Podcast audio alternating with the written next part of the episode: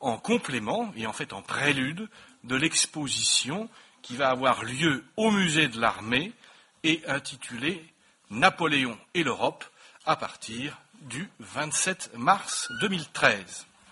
Napoléon fascine et vous aviez vu, pour ceux qui sont venus lors de la dernière conférence, un aspect de son pouvoir et de son activité avec la conférence de Christophe Beyeler sur le pinceau au service du sabre.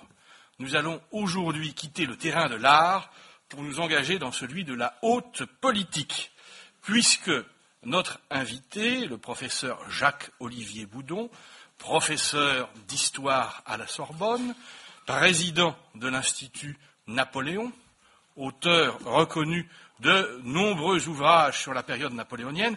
Parmi les derniers qu'il vient de publier, on compte notamment Napoléon et la retraite de Russie, et également un recueil de lettres, allant, il me le disait, du simple soldat jusqu'à Napoléon lui-même, de lettres de la retraite de Russie, de la campagne de Russie, permettant donc d'illustrer cette épreuve si célèbre et qui a marqué jusqu'à nos jours la mémoire nationale française. Jacques-Olivier Boudon va nous parler aujourd'hui d'un sujet fascinant puisqu'il s'agit Napoléon et l'idée européenne. Dans quelle mesure Napoléon est-il ou n'est-il pas un précurseur de l'Europe? Vous allez avoir la réponse avec le professeur Jacques-Olivier Boudon, auquel je cède dès à présent la parole. Monsieur le professeur.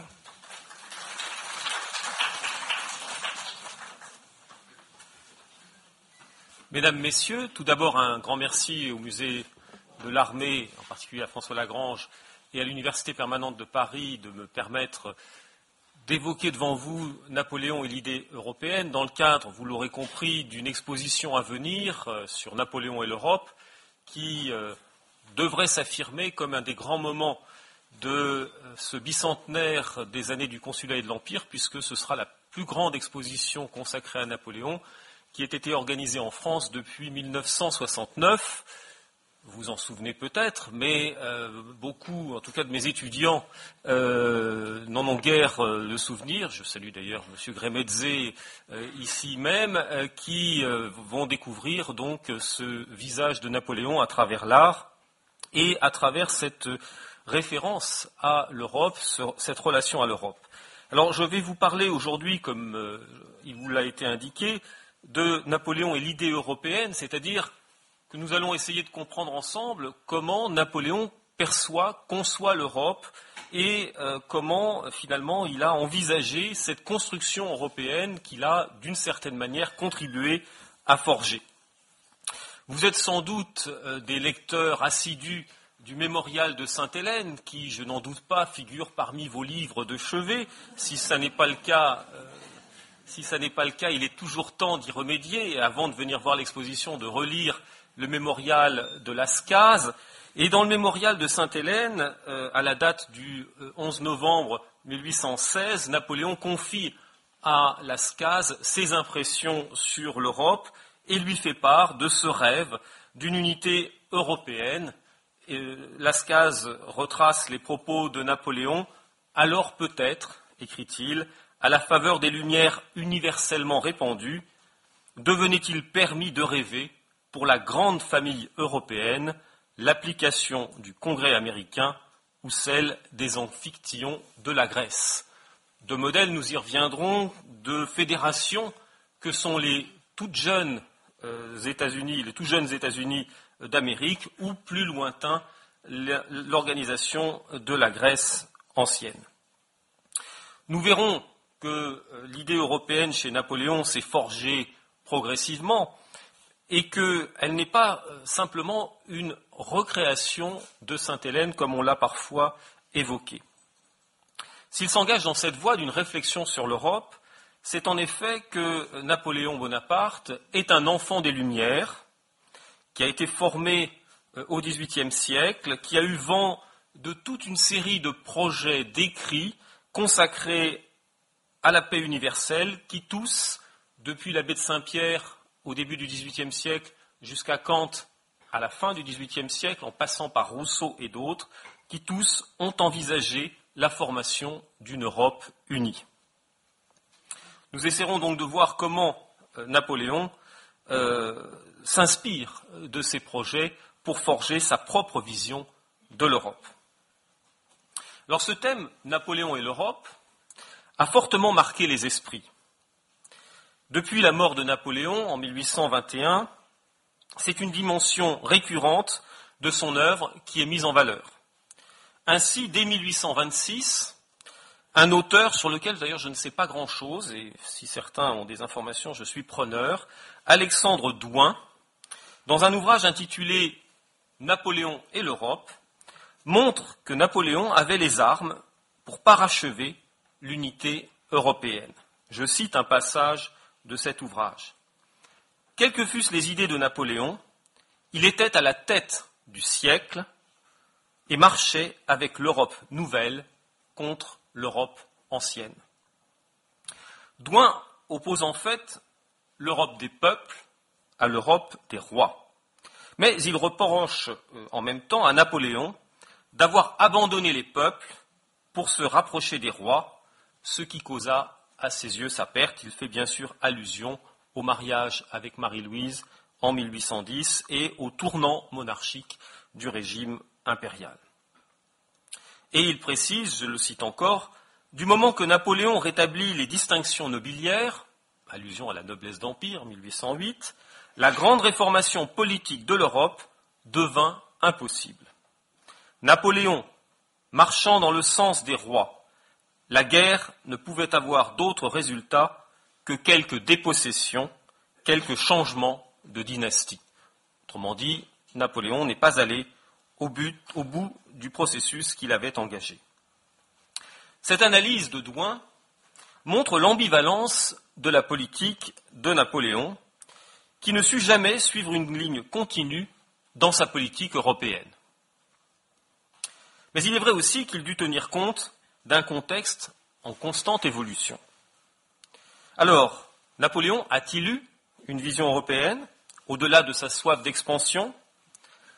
Certes, il faut se garder de tout anachronisme et de toute vision rétrospective de l'histoire, et il ne faut à cet égard pas chercher sous l'Empire un modèle de la construction européenne opérée au XXe siècle, mais cela ne doit pas nous empêcher de nous interroger sur l'évolution de la vision qu'avait Napoléon de l'Europe.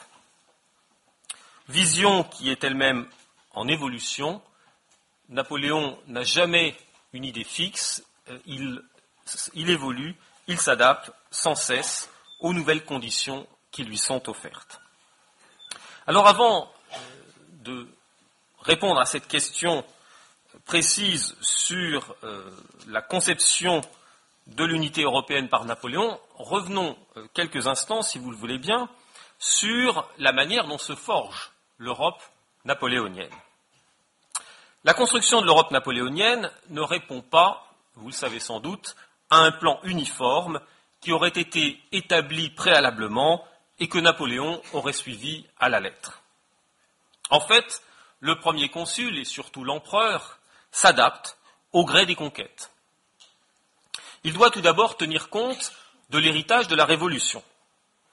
Celle-ci avait élaboré la théorie des frontières naturelles, défendue par Danton devant l'Assemblée législative dès 1792 et que Napoléon intègre dans un premier temps à sa réflexion, cette théorie des frontières naturelles étant d'ailleurs une constante dans la pensée napoléonienne, puisque c'est cette théorie qu'il défend jusqu'au bout, refusant toute négociation euh, en 1814 qui n'intègre pas le Rhin, par exemple, comme une des frontières naturelles de la France.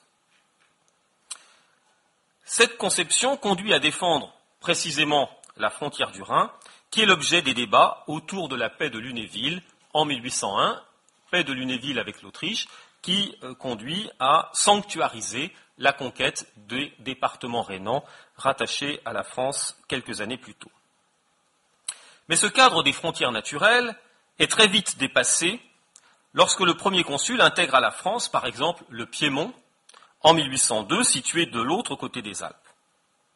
Néanmoins, sous le consulat, les annexions restent limitées, Napoléon préférant conserver, en l'adaptant, un autre héritage de la période révolutionnaire, je veux parler des républiques sœurs. Ces républiques sœurs se sont constituées en effet à partir de 1795, donc à la fin de la Convention et sous le Directoire, en Hollande, en Suisse, en Italie, avec une justification idéologique fondée sur l'idée que la France doit exporter ses idéaux révolutionnaires, ses principes, les principes de 1789, en direction d'États plus ou moins marqués par le despotisme et par la féodalité qu'il s'agit de détruire en, euh, installant ces républiques sœurs. À l'arrivée au pouvoir de Bonaparte, ces républiques sœurs ont été fortement chahutées par la guerre de la Seconde Coalition, enclenchée à la fin de 1798, mais elles se reconstituent pour l'essentiel au début du consulat. Bonaparte conserve donc ses États satellites qui adoptent des constitutions calquées sur le modèle français, puis il les réorganise en deux temps. En janvier 1802, il dirige la refonte de la République italienne à Lyon et s'en fait proclamer président. Mais il laisse en fait un notable lombard, Melzidéril, diriger le pays avec le titre de vice-président. En 1803, il s'insinue dans les affaires des Suisses et s'impose comme protecteur de la Confédération helvétique, de même qu'il garde un œil sur la République batave, donc la Hollande, où les représentants français sont intervenus dès 1801 pour assurer un contrôle sur les pouvoirs publics avec la rédaction, là encore, d'une nouvelle constitution. Le consulat se situe donc dans le droit fil de la politique amorcée par le directoire. Dans un second temps, ces républiques sont conduites à évoluer dans leurs institutions au gré des changements intervenus en France, c'est-à-dire en euh, suivant ce qui se passe en 1804, à savoir la proclamation de l'Empire. La formation de l'Empire en France conduit en effet à la transformation de ces républiques sœurs en monarchie. La première d'entre elles, à franchir le pas, est la République italienne, qui se transforme en un royaume d'Italie, dont la création est prévue et décidée en mars 1805. Napoléon avait euh, envisagé de confier ce nouveau royaume à son frère Joseph, qui se refuse à prendre cette couronne. Il obtient finalement d'être désigné comme roi d'Italie, les notables italiens mettant comme condition à ce choix que la couronne d'Italie soit accordée à Napoléon à titre personnel, son successeur à la tête de l'Empire ne pouvant pas en hériter. Et donc il y aurait, après la mort de Napoléon, euh, à nouveau euh, scission entre l'Italie et l'Empire. Le voyage effectué au printemps de 1805 en Italie euh, par Napoléon pour recevoir la couronne de fer des mains de l'archevêque de Milan permet à l'empereur d'asseoir un peu plus son autorité sur le pays. Il décide alors de confier à son beau-fils Eugène de Beauharnais le soin de le représenter à Milan avec le titre de vice-roi. Eugène se substitue donc, à Melzidéril, ce qui confirme la volonté napoléonienne de mieux contrôler les affaires italiennes. Eugène, notons-le, est aussi général et assure donc le commandement en chef de l'armée d'Italie, ce qui s'avère précieux à la veille de la reprise de la guerre sur le continent. Napoléon profite aussi de sa venue en Italie pour annexer à l'Empire la République ligure, autour de Gênes, déjà de fait administrée par les Français en la personne de Salicetti. La République de Ligure est transformée en trois départements français en juin 1805. C'est aussi à l'occasion de ce voyage que l'emprise française sur le duché de Parme se renforce. Moreau de Saint-Méry, gouvernant ce territoire, en y imposant la loi française, notamment la conscription, avant que ce duché soit transformé en département trois ans plus tard, donc en 1808. Enfin, c'est aussi en juin 1805 que Napoléon décide de confier à sa sœur Elisa et à son beau-frère Félix Bacchiocchi le gouvernement de l'antique République de Luc, Elisa devenant princesse de Luc et de Piombino. Cette inflexion dans la politique étrangère de Napoléon annonce les changements qui interviennent au lendemain de la victoire d'Austerlitz. Cette nouvelle intrusion dans les affaires italiennes n'est du reste pas sans rapport avec la décision des Autrichiens d'entrer en guerre en 1805. Les Autrichiens considèrent en effet que Napoléon est venu sur l'une de leurs chasses gardées, l'Italie. Mais en organisant avec l'Angleterre et la Russie une troisième coalition contre la France, les Autrichiens ne s'attendaient sans doute pas à être les principaux perdants de la réorganisation territoriale qui allait suivre. De fait, au lendemain de la bataille d'Austerlitz, est-il besoin de rappeler dans cet amphithéâtre euh, qui a eu lieu le 2 décembre 1805, au lendemain de la bataille d'Austerlitz, la carte de l'Europe change de forme en même temps que se dessinent plus nettement les projets européens de Napoléon. Cette reconfiguration passe par le traité de Presbourg, aujourd'hui Bratislava en Slovaquie, signé le 26 décembre 1805 entre la France et l'Autriche, qui entraîne à court terme la recomposition de l'espace allemand. L'Autriche cède en effet à la France le duché de Clèves, qui, adjoint au duché de Bergue, cédé par ailleurs par la Prusse, qui obtiendra en échange le Hanovre, forme le grand-duché de Bergue et de Clèves, qui est confié en mars 1806 à Caroline, sœur de Napoléon, et à son mari Murat, beau-frère de Napoléon. Plus qu'une simple annexion, il s'agit de faire de ce nouvel État un État modèle dans l'Allemagne française en voie de constitution.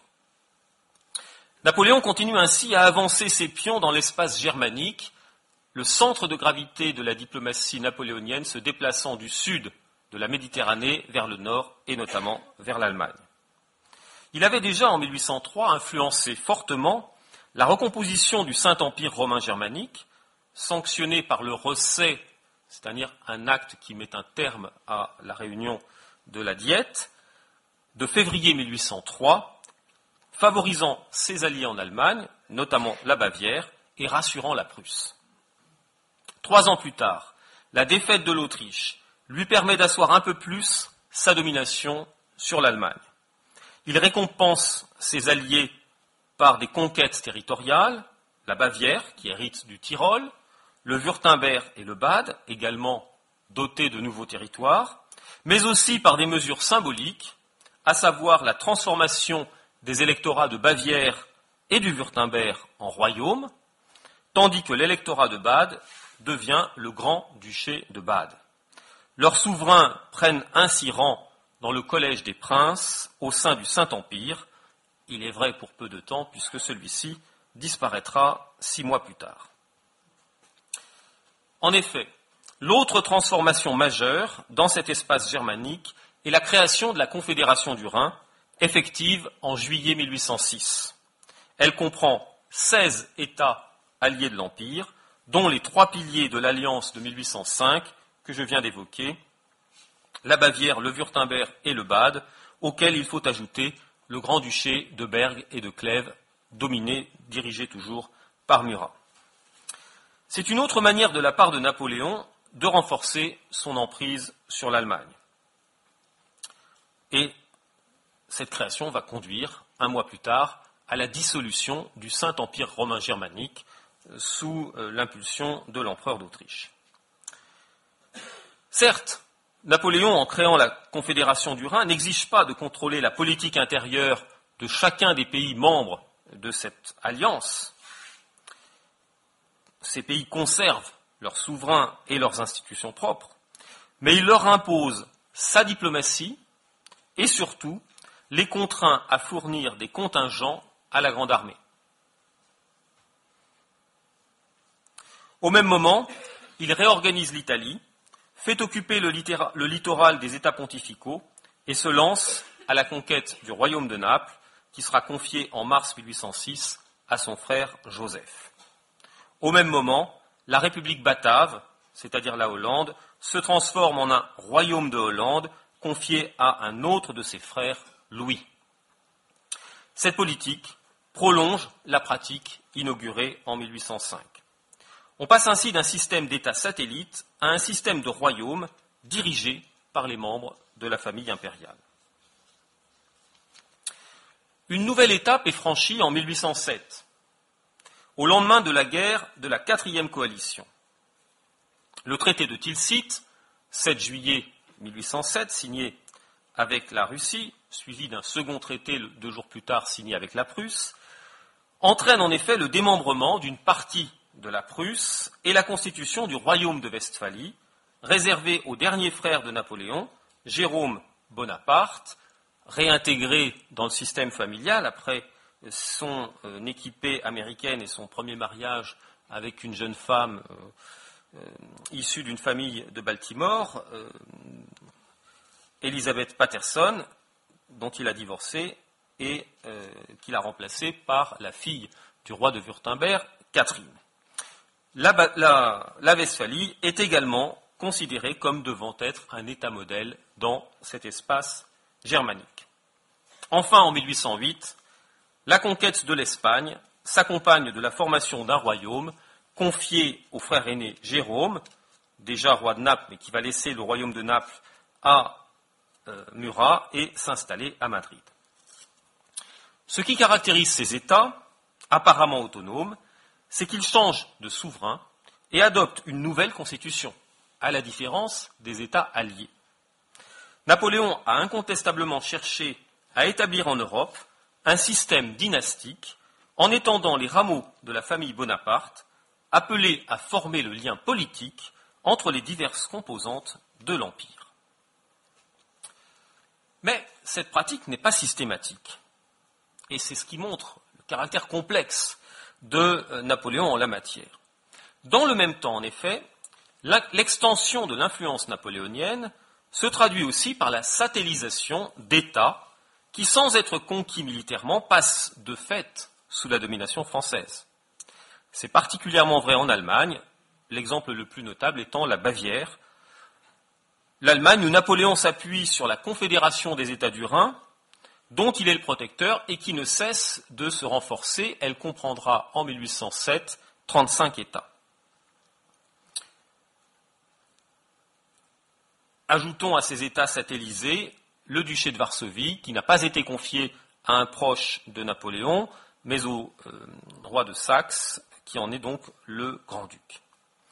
À partir de 1808, une dernière phase s'ouvre dans la construction de l'espace européen, avec la reprise des annexions suscitée par l'application du blocus continental décrété depuis Berlin en novembre 1806 et qui conduit Napoléon à annexer le plus de côtes possible pour que le contrôle de l'Empire sur ces territoires soit le plus strict possible.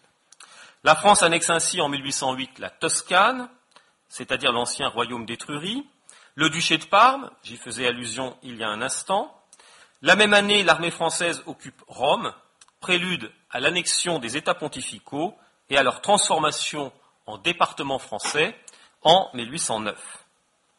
Elle crée aussi un nouveau type de structure avec les provinces illyriennes, composées des territoires pris à l'Autriche en 1805, l'Istrie et la Dalmatie, qui, pendant trois ans ont été rattachés au royaume d'Italie, et en 1809, en y ajoutant une partie des conquêtes, les conquêtes prises euh, à l'Autriche dans le sud, la Croatie, la Carniole et la Carinthie.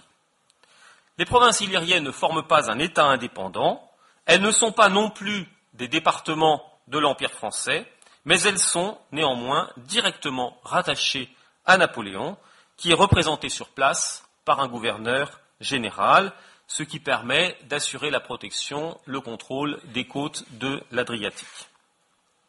L'extension se poursuit en 1810 avec l'annexion du royaume de Hollande et de la région de Hambourg, l'Allemagne du Nord, qui deviennent départements français. La France, l'Empire français, se présente alors sous cet aspect longiligne que l'on connaît bien, d'un empire aux 130 départements, ils seront même 134 début 1812 avec l'annexion des départements catalans, départements qui s'étendent des bouches de l'Elbe, c'est-à-dire Hambourg, jusqu'à Rome, avec l'intention d'assurer un meilleur contrôle des côtes dans le cadre du blocus continental. Apparemment, donc, prévaut l'impression d'un empire mosaïque, constituée d'éléments divers et sans ordre véritable. En 1811, toutefois, l'organisation s'est simplifiée. Elle laisse voir une France constitué de 130 départements, auxquels sont liés des royaumes vassaux, Italie, Naples, l'Espagne, la Hollande, la Westphalie, le duché de Bergue et de Clèves, tenus par des membres de la famille impériale, et des États satellites, gouvernés par des souverains indigènes, mais souvent alliés à la dynastie Bonaparte par un lien matrimonial. On pense par exemple à la Bavière, dont la fille du roi de Bavière a épousé Eugène de Beauharnais, la fille du roi de Württemberg a épousé Jérôme, le frère de Napoléon. Alors, partant de cette construction dont on voit euh, qu'elle a été euh, finalement, euh, qu'elle n'a pas suivi un plan très orthodoxe, peut-on envisager un projet plus ambitieux de fédération européenne? Ce sera le second point de mon intervention.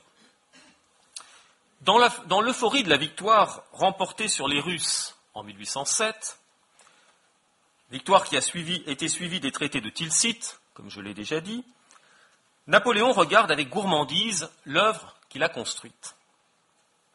Présentant ses conquêtes aux députés du corps législatif en août 1807, il s'exclame ainsi, je cite, Depuis votre dernière session, de nouvelles guerres, de nouveaux triomphes, de nouveaux traités de paix ont changé la face de l'Europe politique. La France, poursuit-il, est unie au peuple de l'Allemagne par les lois de la Confédération du Rhin, à ceux de l'Espagne, de la Hollande, l'Espagne qui n'est pas encore conquise mais qui est alliée de la France, de la Hollande, de la Suisse et de l'Italie par les lois de notre système fédératif. Nos nouveaux rapports avec la Russie, allusion au traité de Tilsit et à l'alliance nouée entre la France et la Russie, nos nouveaux rapports avec la Russie sont cimentés, explique Napoléon, par l'estime réciproque de ces deux grandes nations. Dans tout ce que j'ai fait, j'ai eu uniquement en vue le bonheur de mes peuples, plus cher à mes yeux que ma propre gloire. Je vous laisse, je vous laisse disserter sur ces euh, derniers mots. Évidemment, la modestie de Napoléon est bien connue. Mais ce qui nous importe ici, c'est cette affirmation d'une idée d'un système fédératif. L'idée est jetée. Elle reste cependant floue dans ses dispositions, même si l'on voit apparaître une justification, la justification d'une union nécessaire au bonheur des peuples, bonheur des peuples qui est une formule venant en droite ligne de la philosophie des Lumières. C'est exactement la même formule que Napoléon utilise, par exemple, lorsqu'il adresse à son frère Jérôme, nouvellement nommé roi de Westphalie, sa feuille de route au moment où il doit partir vers Cassel, la capitale de la Westphalie. Dernier frère doté d'un royaume, Jérôme n'a aucune expérience en matière politique ou administrative. Napoléon entend donc le former lui-même et lui inculquer ses idées. C'est du reste pour cette raison que l'on a composé une constitution pour laquelle Jérôme n'est absolument pas intervenu. Cette constitution qui doit faire de la Westphalie un État modèle et servir de référence à l'ensemble de sa politique européenne. Alors que dit, qu'écrit Napoléon à Jérôme? Je le cite le bonheur de vos peuples m'importe non seulement par l'influence qu'il peut avoir sur votre gloire et la mienne, on voit que c'est quand même pas tout à fait indifférent, mais aussi du point de vue du système général de l'Europe. Et il lui explique, il explique à Jérôme ce que le peuple westphalien attend, à savoir l'égalité des droits et la fin de la féodalité la fin des privilèges. Les bienfaits, poursuit Napoléon, toujours dans cette lettre à Jérôme, les bienfaits du Code Napoléon, la publicité des procédures en justice, l'établissement des jurys, sous-entendu populaires, seront autant de caractères distinctifs de votre monarchie. Il s'agit d'importer en Westphalie les principes déjà en place en France, notamment une justice rendue euh, par le biais des jurys populaires. Et il ajoute, les peuples d'Allemagne ceux de France, d'Italie, d'Espagne, on n'est plus dans la seule Westphalie, mais dans une conception générale de ce que doit représenter l'Europe à ses yeux, ces peuples, dit-il, désirent l'égalité et veulent des idées libérales. Voilà bien des années que je mène les affaires de l'Europe, et j'ai eu lieu de me convaincre que le bourdonnement des privilégiés était contraire à l'opinion générale. On le voit, Napoléon s'appuie sur les principes de 1789, en particulier ce principe qui lui est particulièrement cher, l'égalité civile, c'est-à-dire une égalité de droit, les hommes naissent libres et égaux en droit, les idées libérales euh, étant, on le sait, euh, plus secondes dans euh, la pratique politique de Napoléon. Le bonheur des peuples trouve toutefois des limites. Quand, en Westphalie par exemple, Napoléon retient une part des biens de la couronne pour doter ses généraux et prélève des subsides importants sur le budget du jeune État, sans compter les troupes mobilisées pour les guerres de l'Empire. Pression financière et humaine qui explique que l'exportation du modèle français en Allemagne comme ailleurs ait pu provoquer des résistances. De fait, loin de favoriser l'autonomie des peuples, Napoléon développe au contraire une vision très centralisée de la construction européenne autour de la France et de Paris. Ainsi en est-il de l'unification juridique du continent européen que Napoléon envisage dès 1805 avec l'exportation du Code civil, rebaptisé Code Napoléon en 1807. Il est alors présenté, ce Code Napoléon, par le conseiller, d'État Bigot de Préameneux, comme, je cite, l'arche sainte pour laquelle nous donnerons au peuple voisin l'exemple d'un respect religieux. On peut bien sûr y voir le souci de renforcer l'emprise française sur l'Europe en lui imposant les lois du conquérant. Il faut aussi prendre en compte la volonté de faire disparaître en Europe la féodalité. C'est l'un des grands acquis de l'occupation française, quoi qu'on en pense. L'occupation abolit la société d'Ancien Régime en étendant la notion d'égalité civile qui conduit notamment à la disparition du servage là où il existait encore.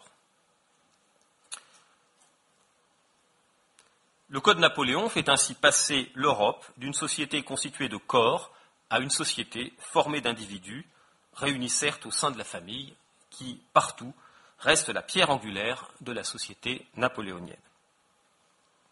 Dans sa volonté d'unification juridique, Napoléon ne souffre aucune exception. Ainsi, à son frère Louis, qui lui proposait quelques amendements au code publié en Hollande, il répond avec vigueur Si vous faites retoucher au code Napoléon, ce ne sera plus le code Napoléon. De fait. Et il précise sa pensée. Une nation de 1 800 000 âmes, la Hollande, ne peut pas avoir une législation à part. Les Romains donnaient leurs lois à leurs alliés. Pourquoi la France ne ferait-elle pas adopter les siennes en Hollande? Il est nécessaire, poursuit Napoléon, également que vous adoptiez le système monétaire français. Ce que fait l'Espagne, l'Allemagne, toute l'Italie, pourquoi ne le feriez-vous pas? Encore une fois, d'un cas particulier, extension à l'Europe. Cela resserre les liens des nations d'avoir les mêmes lois civiles et les mêmes monnaies. Retenez ces éléments qui sont une constante dans la pensée euh, européenne de Napoléon. Et il, ajoute, quand je dis même monnaie, j'entends bien que vos monnaies porteront les armes de Hollande et l'effigie du roi. Mais le type, mais l'organisation doivent être les mêmes. C'est l'euro avant l'heure, en quelque sorte.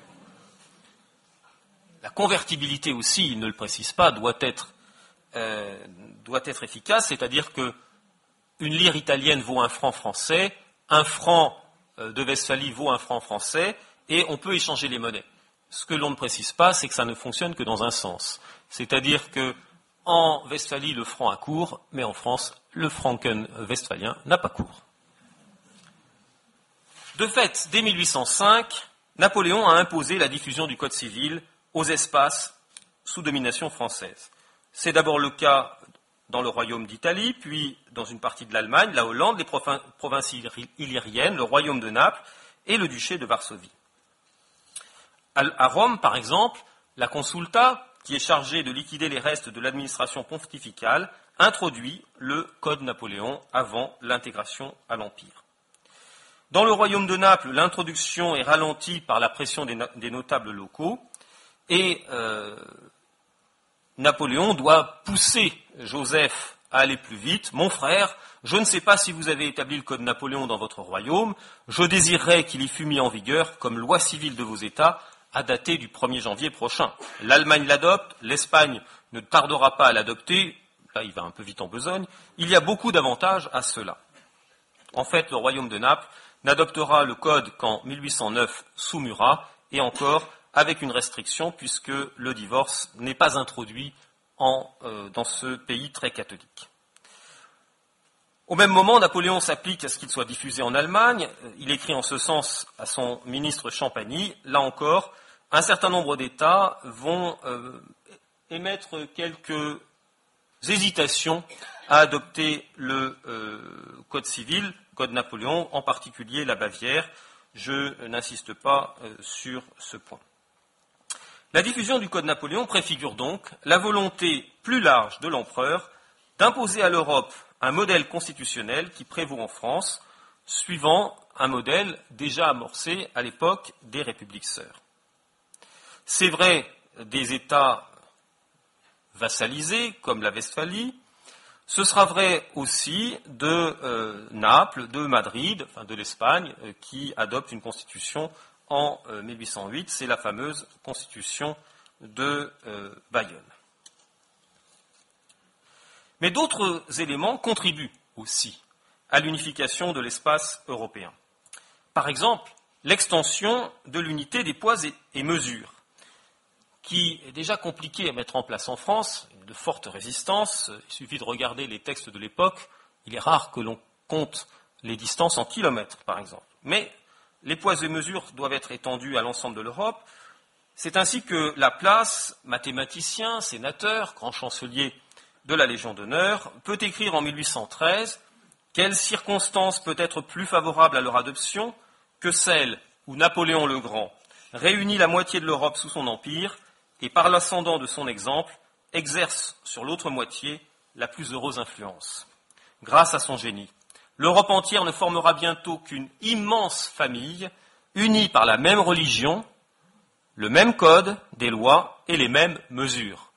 Pour ce qui est de la religion, vous aurez compris qu'il s'agit de la religion chrétienne, euh, le code, on l'a vu, le code Napoléon, et les mesures, le système métrique. La diffusion de la langue française est un autre facteur d'unification. Même si son enseignement n'est pas obligatoire hors des limites de la France des 130 départements, le français devient de fait la langue de l'administration, y compris dans les États gouvernés par des proches de Napoléon, royaume de Naples, d'Italie, etc.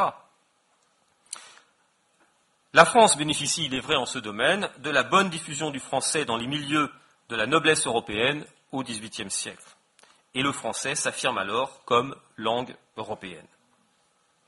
Néanmoins, lors de l'annexion du royaume de Hollande et des régions de l'Allemagne septentrionale, une disposition stipule que la langue allemande ou hollandaise pourra être employée concurremment avec la langue française dans les tribunaux, actes des administrations, actes des notaires et conventions privées. Par certains côtés également, le blocus continental participe de la construction d'un espace, économique européen dont les contours s'affinent progressivement. L'Europe napoléonienne se construit en effet contre l'Angleterre, et euh, cet espace est un véritable euh, espace, même si, là encore, les produits français sont toujours privilégiés par rapport aux produits des autres États de euh, cette Europe. Enfin, Napoléon, même s'il n'a envisagé à aucun moment des institutions politiques communes,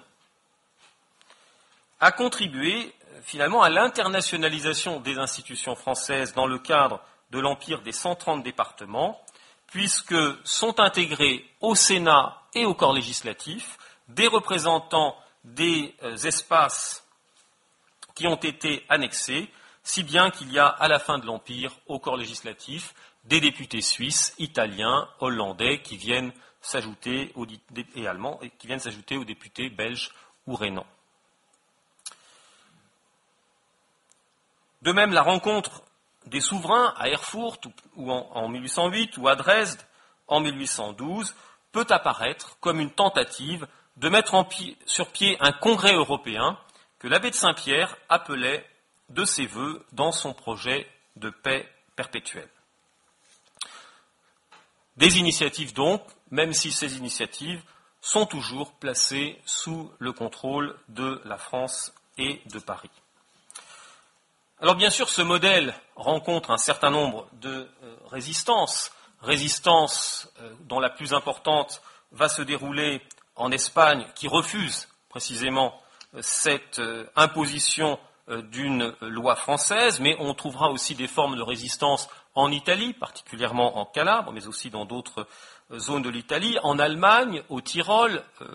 Il y a donc des formes diverses de refus de l'ordre euh, napoléonien au cours des années de euh, l'Empire. Ces réflexions me conduisent donc à poser en troisième point la question de savoir si Napoléon peut être considéré comme le précurseur de l'Europe unie. C'est une thématique qui a été régulièrement euh, exploitée, et notamment dans des débats qui se sont développés au moment où l'Europe se construit dans les années 1950-1960. Je pense en particulier à une célèbre communication de Jean-Baptiste Durosel. Bien sûr, faire de l'Europe, de Napoléon, pardon, le père de l'Europe communautaire serait abusif, car l'Europe de Napoléon s'est construite par la guerre, par l'occupation, lorsque celle de Jean Monnet et des pères de l'Europe euh, actuelle répondait à un ardent désir de paix au lendemain de la Seconde Guerre mondiale. Pourtant, l'idée d'Europe est bien un moyen de légitimation de l'action militaire euh, de Napoléon, comme avait pu, l'être l'idée que la France révolutionnaire exportait les principes de 1789 pour justifier des annexions. Cela ne veut pas dire que Napoléon n'a pas une conscience personnelle de ce que représente l'Europe il est conscient que l'Europe forme un espace particulier avec son histoire, ses traditions et ses mœurs. Il est un fin connaisseur de l'Antiquité et a en tête, bien sûr, le modèle de l'Empire romain qui a couvert, pas seulement, mais qui a couvert une bonne partie de l'Europe. Il a en tête aussi le modèle de l'Empire carolingien et il n'est pas besoin de développer les liens qui l'unissent à Charlemagne, dont il fait une référence explicite en 1804 au moment du sacre, sacre précédé par un voyage à Aix-la-Chapelle fin août euh, et en septembre 1804. Son objectif n'est pas de reproduire à l'identique ces constructions du passé, mais ces modèles sont présents à son esprit. Ces modèles sont également présents lorsqu'il envisage la diffusion du Code civil dont on a parlé à une partie euh, de l'Europe. Il a à l'esprit l'imprégnation du droit romain dans le sud de l'Europe. Je vous rappelle que Napoléon est d'origine corse.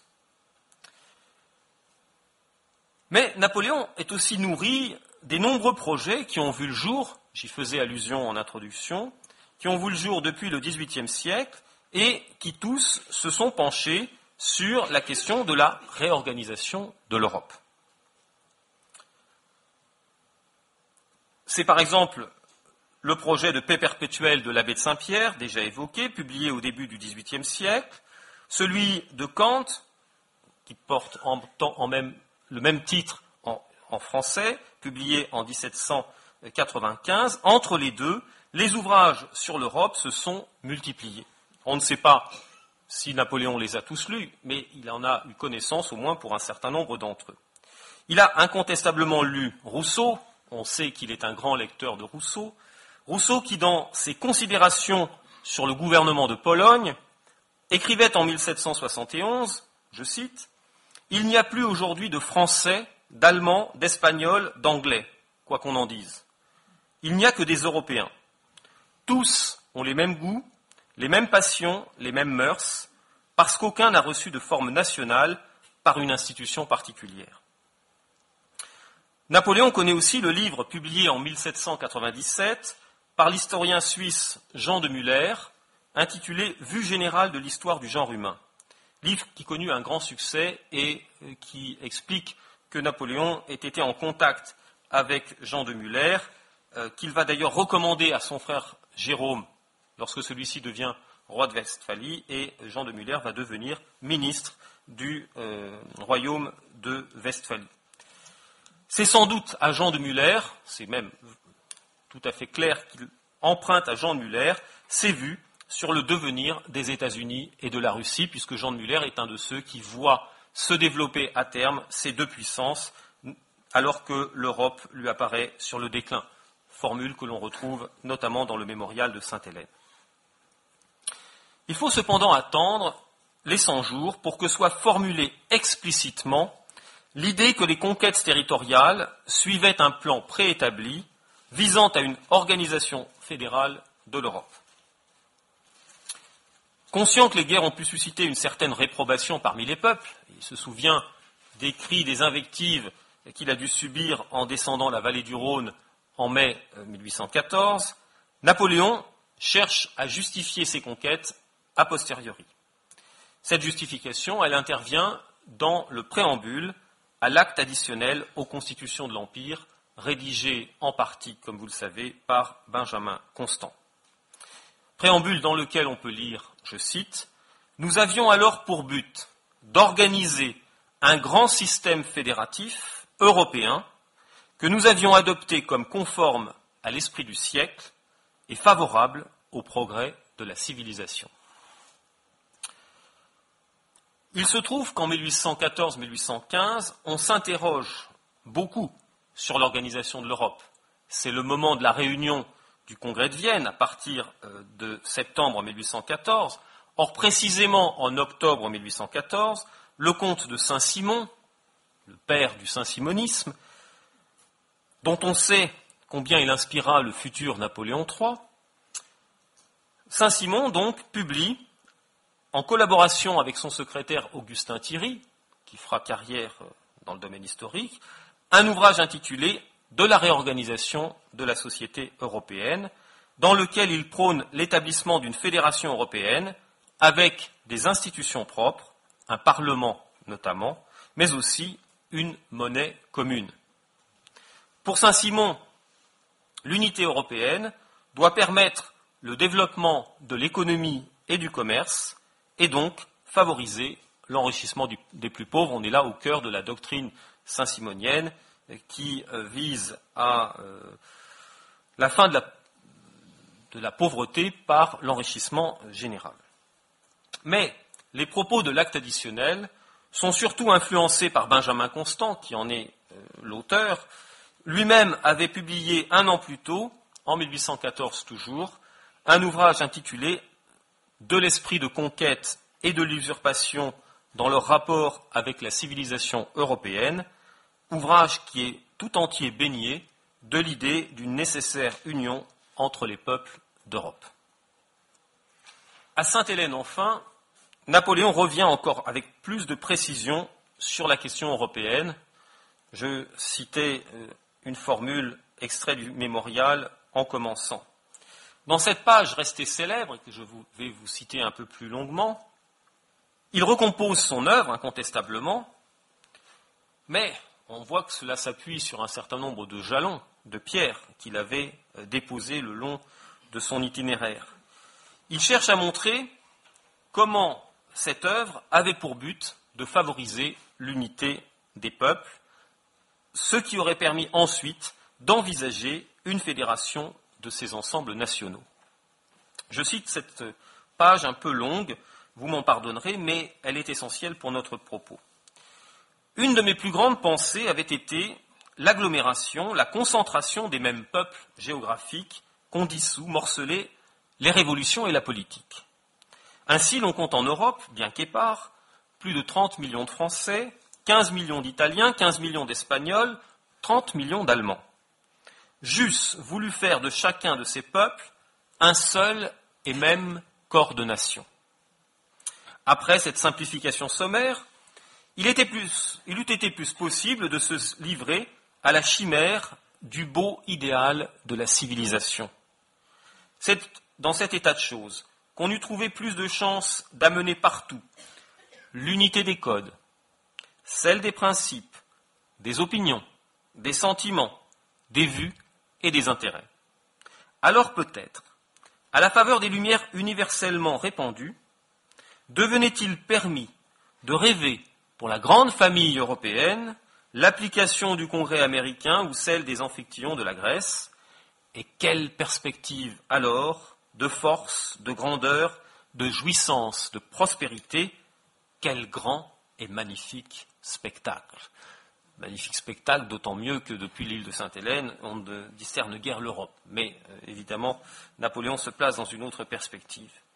On le voit, Napoléon se mue à travers cette page en père de l'éveil des nations, alors que sa politique a au contraire tendu à maintenir la division au sein de l'ensemble allemand, certes une confédération, mais d'une trentaine d'États, et surtout au sein de l'ensemble italien, département rattaché à la France, royaume d'Italie, royaume de Naples. C'est ce choix étant dicté par la volonté à l'époque de ne pas permettre à une puissance concurrente de se lever contre la France. Pour lui, néanmoins, et c'est ce qui est intéressant, cette agglomération des peuples est un préalable à l'unité de l'Europe, qu'il perçoit donc comme une fédération de nations, pas comme une fédération de euh, petits États, mais bien une fédération de nations, allemands, italiens, espagnols, français, regroupés entre eux. Celle-ci, euh, explique-t-il, reste cependant une chimère. Néanmoins, à Sainte-Hélène, isolé du reste du monde, Napoléon peut se laisser aller à rêver à l'unité des codes, il en a déjà beaucoup parlé et il a déjà beaucoup agi, des institutions, des mœurs, selon un modèle double, la Grèce antique et l'organisation communautaire de ses cités, et les États-Unis, récemment, récemment, constitués. Il faut se souvenir que en 1816, les États-Unis, c'est une puissance qui a à peine euh, une quarantaine, euh, une trentaine d'années. Euh, États-Unis constitués sur un mode fédéral et qui continue de fasciner les Européens épris de liberté.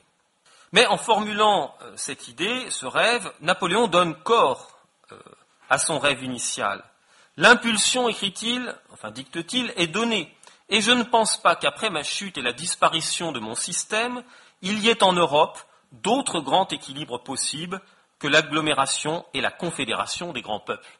Autrement dit, il considère qu'il a amorcé en quelque sorte le processus et que euh, plus rien ne pourra le stopper. Le comte de Lascaz qui à Sainte-Hélène retranscrit les propos et les pensées de Napoléon, va préciser ses intentions, les intentions de l'empereur, à la date du 24 août, donc c'est antérieur chronologiquement, mais enfin on sait que Lascaz a beaucoup remanié euh, l'ouvrage, euh, donc c'est à la date, pour ceux qui voudraient retrouver cette page, du 24 août 1816. Il parle de Napoléon, bien sûr, et il écrit Il passait ensuite en revue ce qu'il eût proposé pour la postérité, les intérêts, la jouissance et le bien-être de l'association européenne. Il eût voulu les mêmes principes, le même système partout, un code européen, une cour de cassation européenne, redressant pour tous les erreurs comme la nôtre redresse chez nous celles de nos tribunaux, une même monnaie sous des coins différents, les mêmes poids, les mêmes mesures, les mêmes lois, etc. L'Europe, disait-il, n'eut bientôt fait de la sorte véritablement qu'un même peuple, et chacun, en voyageant partout, se fut trouvé toujours dans la patrie commune. On le voit, le projet prend de l'extension, mais encore une fois, la primauté est accordée aux questions juridiques, Napoléon restant fasciné par le code qu'il a créé. Au moment où il prononce ces phrases, en tout cas où il les, dit à euh, Lascaz, Napoléon sait par ailleurs que la réorganisation de l'Europe a pris un autre visage, à l'occasion du congrès de Vienne, qu'il fustige en réécrivant l'histoire de la guerre contre la Russie il envisage qu'il ait pu gagner. Satisfait sur ces grands points et tranquille partout, j'aurais eu aussi mon congrès et ma Sainte Alliance. Ce sont des idées qu'on m'a volées. Pour l'heure, en effet, l'Europe qui s'organise à Vienne s'appuie sur le principe de la restauration des monarchies régnant avant 1789, pour l'essentiel, tout en remodelant pour partie la carte du continent. Il n'est pas question de fédération, ni même d'institutions communes, et les traces de l'occupation française sont généralement effacées, même si certaines demeurent, sur le plan du droit notamment. Néanmoins, l'idée d'une police européenne décidée pour empêcher le développement de nouveaux mouvements révolutionnaires, puis l'organisation de congrès périodiques pour discuter des modalités d'application des traités de Vienne, s'inscrivent dans le contexte des projets européens nés au XVIIIe siècle. Mais Napoléon à Sainte-Hélène veut aller plus loin en se présentant comme le précurseur d'une Europe fédérée, ce qui n'a finalement été que fort partiellement. Pour les Européens, en effet, l'Europe de Napoléon fut d'abord perçue comme un moyen de pressurer les populations en réclamant toujours plus de troupes pour la grande armée. Et dans l'immédiat, l'œuvre de Napoléon a surtout eu pour conséquence, mais c'était la première étape du processus qu'il envisageait, de favoriser l'émergence de l'idée nationale. À cet égard, on peut dire que le XIXe siècle a été celui de l'éveil des nations, le XXe siècle celui de la construction européenne. Napoléon l'avait envisagé, mais il aura fallu quasiment deux siècles pour que ce processus aboutisse, si tant est qu'il est abouti. Je vous remercie de votre attention.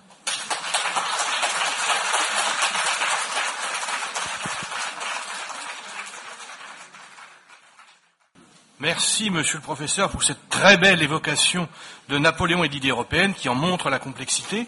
Nous avons la possibilité, si la salle le souhaite, euh, de recevoir quelques questions pour l'orateur. Euh, s'il n'y en a pas, euh, d'autres personnes pourront éventuellement dialoguer avec lui directement pendant les quelques minutes qui nous restent. Mais s'il y a des questions, merci de penser à lever la main et d'attendre qu'on vous passe le micro pour poser la question à haute et intelligible voix. Oui, vous n'avez pas évoqué le cas de l'Angleterre. Donc, à son idée, c'était déjà de la mettre à l'exclusion de l'Europe.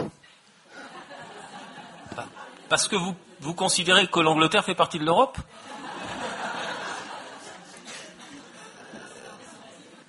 De fait, à aucun moment l'Angleterre ne figure dans les projets européens de Napoléon, ce qui peut paraître paradoxal puisqu'il y avait quand même ce projet d'envahir l'Angleterre, mais euh, non, euh, ni l'Angleterre ni la Russie ne sont intégrés dans cette Europe qu'il envisage. Et curieusement, il n'est pas le seul, puisque j'évoquais le comte de Saint-Simon euh, tout à l'heure. Ben, le comte de Saint-Simon, euh, il exclut aussi l'Angleterre de euh, son champ de, vision.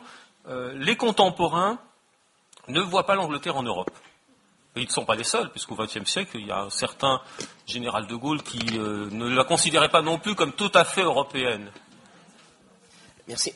pour rester en effet sur le même sujet entre l'Europe d'aujourd'hui et l'Europe napoléonienne, mais pour, euh, exemple, par rapport, euh, on ne cite jamais les pays scandinaves, qui quand même, à l'époque napoléonienne, euh, soit la Danemark avec l'alliance obligée après les, bombardements de Copenhague, et la Suède avec voilà l'héritage de Bernadotte, ils vont rentrer dans, dans les cadres des guerres napoléoniennes et de l'Europe napoléonienne, mais en effet, on ne les trouve jamais cités, ni dans les mémoires de Napoléon, ni dans ses projets plus vastes.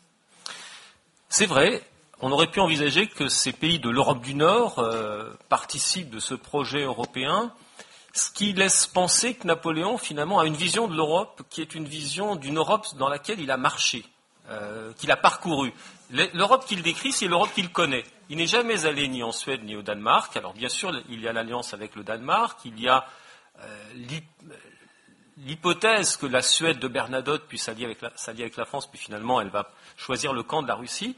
J'ai l'impression qu'il euh, a euh, occulté cette partie de l'Europe qui ne lui paraît pas être la plus importante, alors qu'on sait qu'au XVIIIe siècle encore, des pays comme la Suède étaient des, puissances importantes. Euh, c'est tout à fait juste, il n'y a pas de, mention de ces pays scandinaves à l'époque. Oui, madame. Merci. merci beaucoup pour cette magnifique conférence. vous avez évoqué la, liberté de religion vis-à-vis de la, religion chrétienne, euh, mais quand même, euh, Napoléon a, libéré euh, la religion, a libéré les, taux qu'il y avait au niveau des, juifs, par exemple.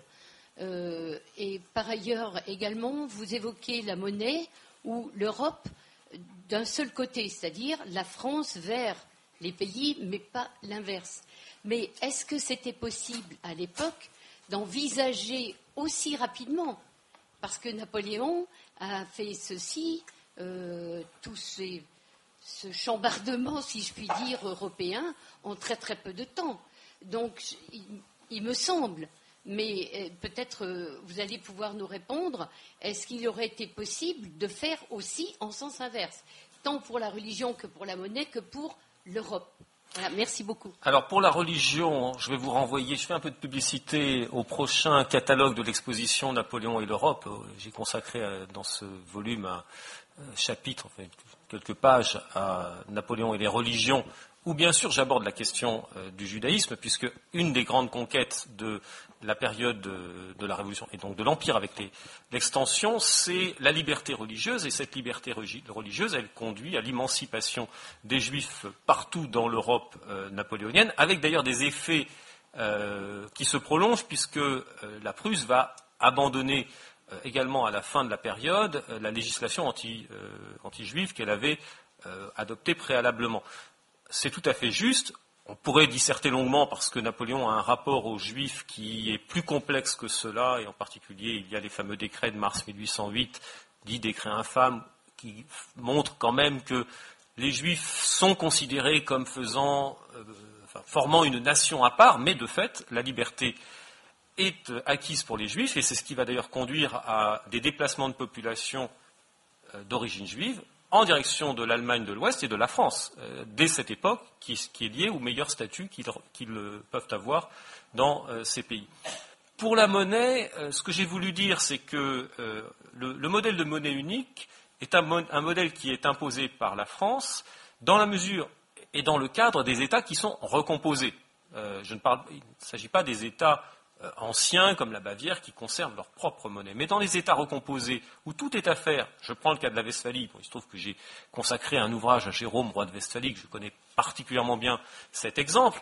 Dans le cas de la Westphalie, tout est à refaire parce que c'est une recomposition. Donc on va créer une monnaie et cette monnaie, on va l'appeler franc, franken au pluriel, à l'allemande, et c'est la même valeur qu'en France, on a même des ateliers monétaires qui sont euh, mis en place avec des gens qui viennent de la monnaie de Paris pour superviser la fabrication de la monnaie. Donc c'est véritablement un modèle euh, qui est imposé depuis Paris et on, alors bien sûr, comme en France d'ailleurs, les anciennes monnaies continuent à être utilisées dans le cadre des échanges locaux. Euh, on sait que les monnaies d'ancien régime continuent à circuler dans les échanges et c'est la même chose en Allemagne. Le franc, c'est pour les grandes transactions, pour les marchés public, pour, euh, mais il y a souvent cohabitation de plusieurs types de monnaies. Vous savez que ça a duré très longtemps et qu'encore au milieu du XIXe siècle, on voit en circulation et en usage en France des monnaies qui datent de l'Ancien Régime. Donc c'est euh, sur la question de la monnaie, euh, aujourd'hui, on n'utilise plus les francs, mais on pourrait imaginer que dans certains commerces locaux, on accepte les francs, qu'il y ait une, une économie souterraine. Ça a existé, je pense, quelques années après la disparition euh, du, franc. Je ne suis pas sûr que ça existe aujourd'hui, mais en tout cas au XIXe siècle, c'était tout à fait courant.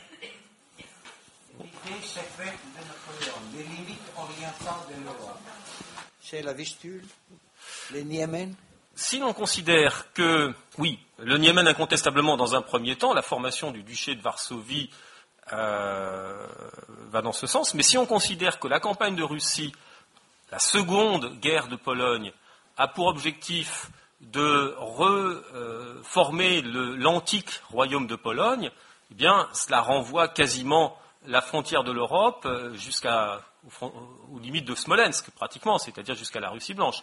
Donc tout l'ancien royaume de Pologne.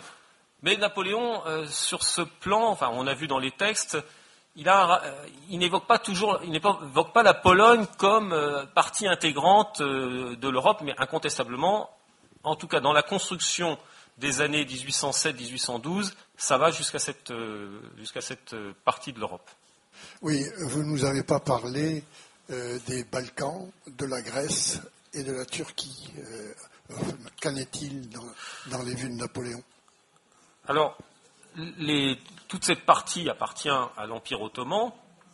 Il n'y revient guère à Sainte-Hélène, mais c'est une partie de l'Europe qui a eu un rôle important dans euh, sa stratégie, puisque en créant les provinces illyriennes, par exemple en 1809, euh, il crée euh, un, pont vers ces, régions et parallèlement installe en Bosnie un consul qui est chargé, alors il y a bien sûr un, ambassadeur en, Turquie, mais il y a aussi un, consul en Bosnie, et il y a des projets de partage de l'Empire ottoman qui ont été envisagés avec la Russie. Ça fait partie du traité secret de 1807 qui envisage ces projets. Et Colincourt, qui est ambassadeur de France à Saint-Pétersbourg, va négocier avec son homologue russe dans les années suivantes pour décider de la façon dont on va partager cette péninsule balkanique on envisage aussi d'y associer l'Autriche et donc de faire trois parties. Et la France aurait eu la partie occidentale des Balkans,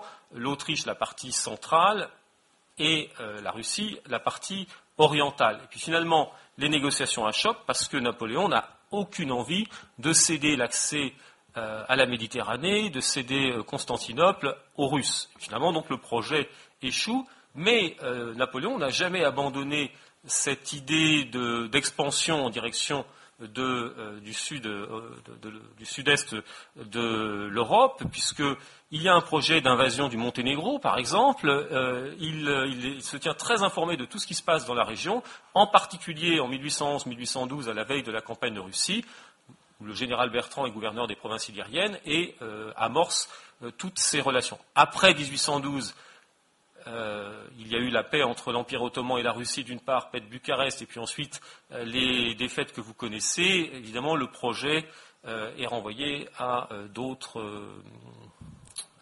à d'autres époques. voilà. Merci. Merci encore au professeur Jacques-Olivier Boudon. Je vous remercie de votre attention et je vous donne rendez-vous lundi 11 mars pour une conférence, cette fois-ci, sur les obusiers de Villentroy, Napoléon et le progrès technique dans l'armement. À très bientôt donc, et merci de votre attention.